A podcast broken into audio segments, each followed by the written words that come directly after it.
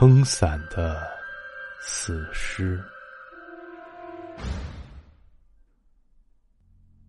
今天这个故事是我自己的亲身经历。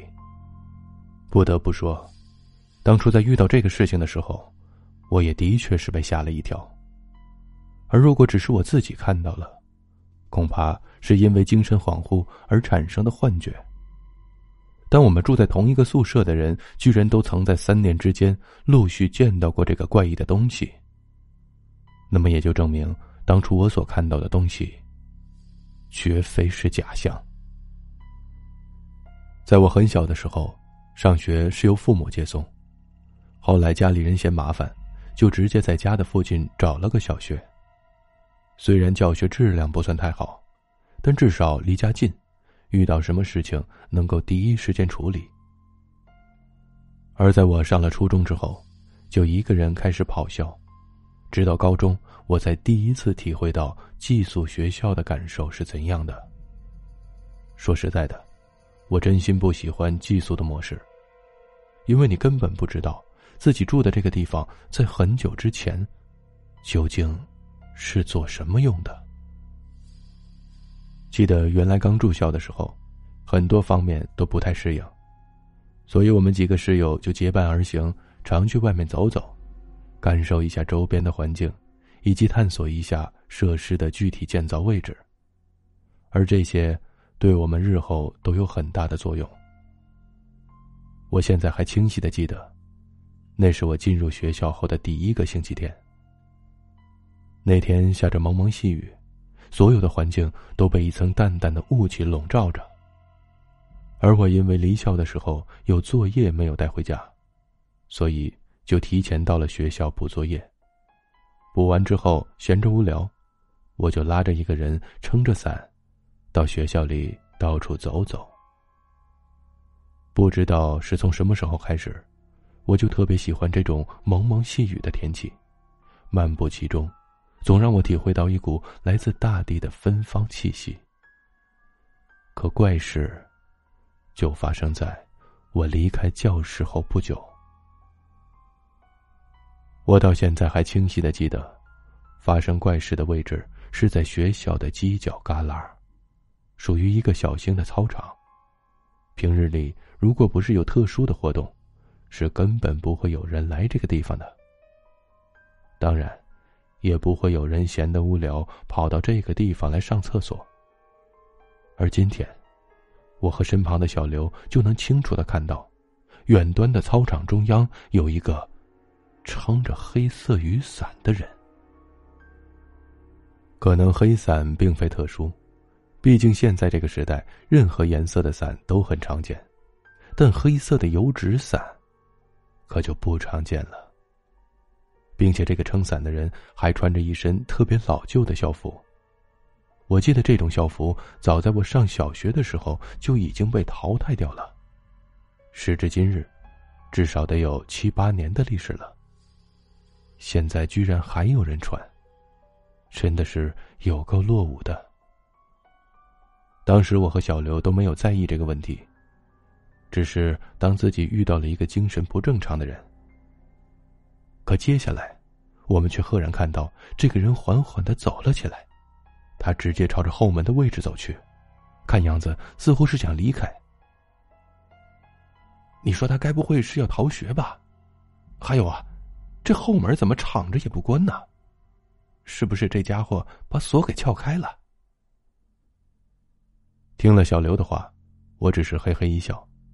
可就在此时，我却突然发现。这个手持黑伞的家伙在走路的时候，脚居然不沾地。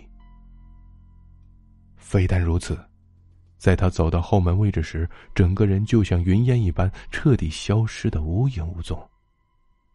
看到这里，我直接愣在了原地。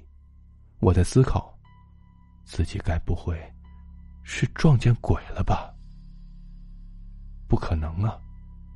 学校里面人山人海，阳气极重，根本不可能有鬼。可后来，在我们把这个事向别人讲述的时候，得到的答案却是：后门。咱们学校根本就没有后门呐！你们看错了吧？”听了这话，我和小刘则立刻跑到当日见到鬼的地方去查看。果然，在那个位置，除了一面凹凸不平的墙之外，就什么都没有了，还哪里有所谓的后门？而得到这个答案的我和小刘，还真的是被吓了一跳。不过，这只是开始。之后我所遇到的事情，还要比这更加诡异。因为这个事情，发生在我们宿舍里。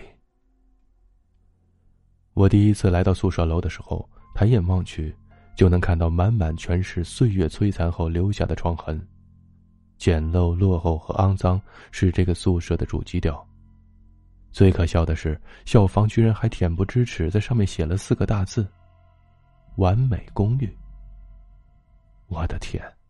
这四个字几乎成了我们整个高中时代最大的笑话。这种破地方还完美，真不如魏竣工的毛坯房来的实在。不过，既然被送进这个学校，抱怨也就没什么意义了。所以我们这些学生也就只能硬着头皮忍着厕所的恶臭，无奈的住了下来。说来也怪。从我们住进宿舍后，总能闻到厕所里有一股股难以掩盖的恶臭往外冒。可当我们走进厕所之后，却又根本找不到恶臭的根源在哪儿。我们宿舍位置相对靠后，还能用门遮挡一阵儿，可住在厕所旁边的宿舍就凄惨了，每天都是被恶臭从梦中给熏醒，并且我们还能清楚的看到这些学生的脸色。在日益的下降。住了一个星期之后，居然都有了黑眼圈儿而根据他们的解释，似乎到了后半夜的时候，就能听到有人来敲他们的宿舍门。刚开始，他们以为有人大半夜的恶作剧，所以在一天晚上，他们提前趴在门旁边，静静的等候着，准备把这个敲门的人给抓个现行。到了后半夜，在那个诡异的敲门声响起的瞬间，他们立刻把宿舍门打开，并直接冲了出去，却看到门外根本就什么都没有。可即便如此，在他们身旁的房门上，居然还仍旧传出敲门的声音。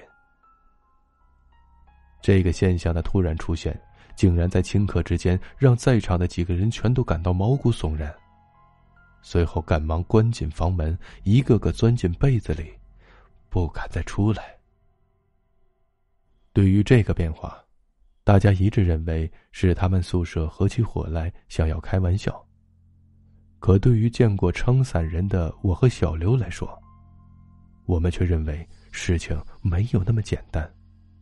而怪异的事情，就在几个星期后，降临到了我们的宿舍。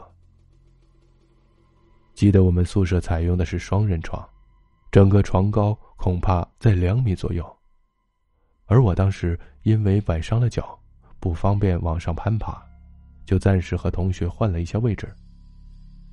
不得不说，睡下铺真的是幸福，很多事情做起来都非常的方便。可就是这一次换床，却让我遭遇了奇怪的事情。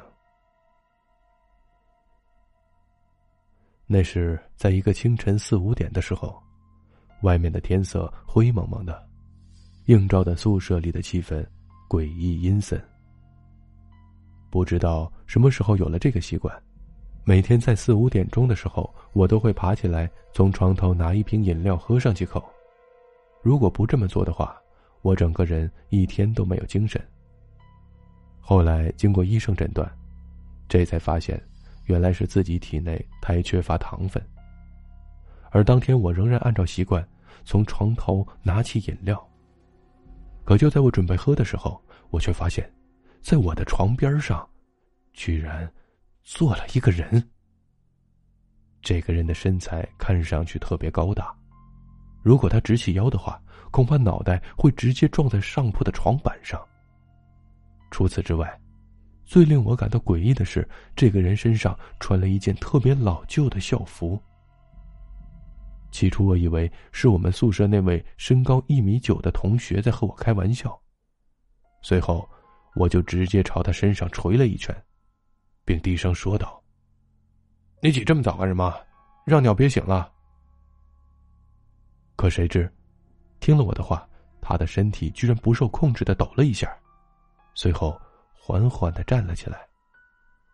此时我能清楚的看到，这个家伙居然比双人床还要高出一头，并且在他走路的时候，我耳边竟然听不到任何的脚步声。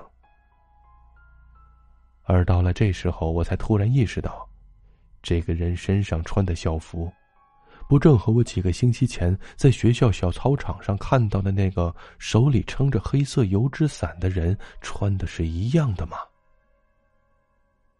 如果是这样的话，难道说，刚才坐在我身边的这个家伙，也是个来路不明的野鬼吗？想到这里，我则立刻从床上跳了起来，并快步跑到宿舍门的位置，却发现宿舍门上的插销仍然紧紧的固定着，根本就没有被打开过的痕迹。而此时，我还趴在窗户上向门外望。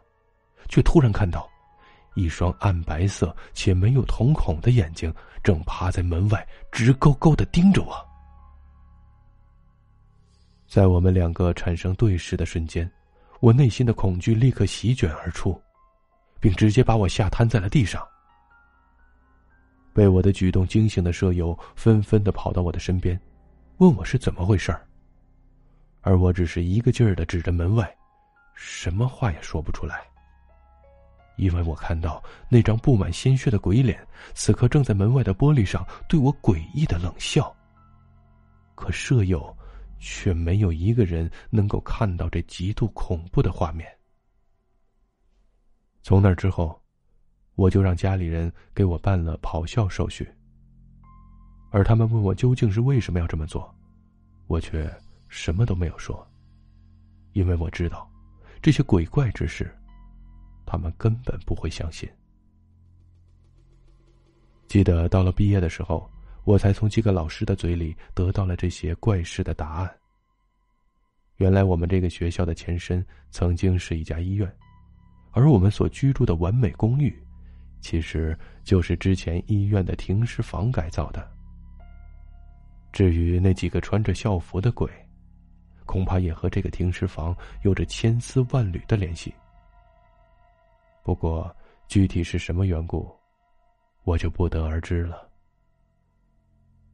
多年之后，我再度回到这个学校来寻找自己的高中老师，却发现，这个学校已经被夷为平地，而那个由停尸房改造的完美公寓，也已经彻底遁出了人们的视线。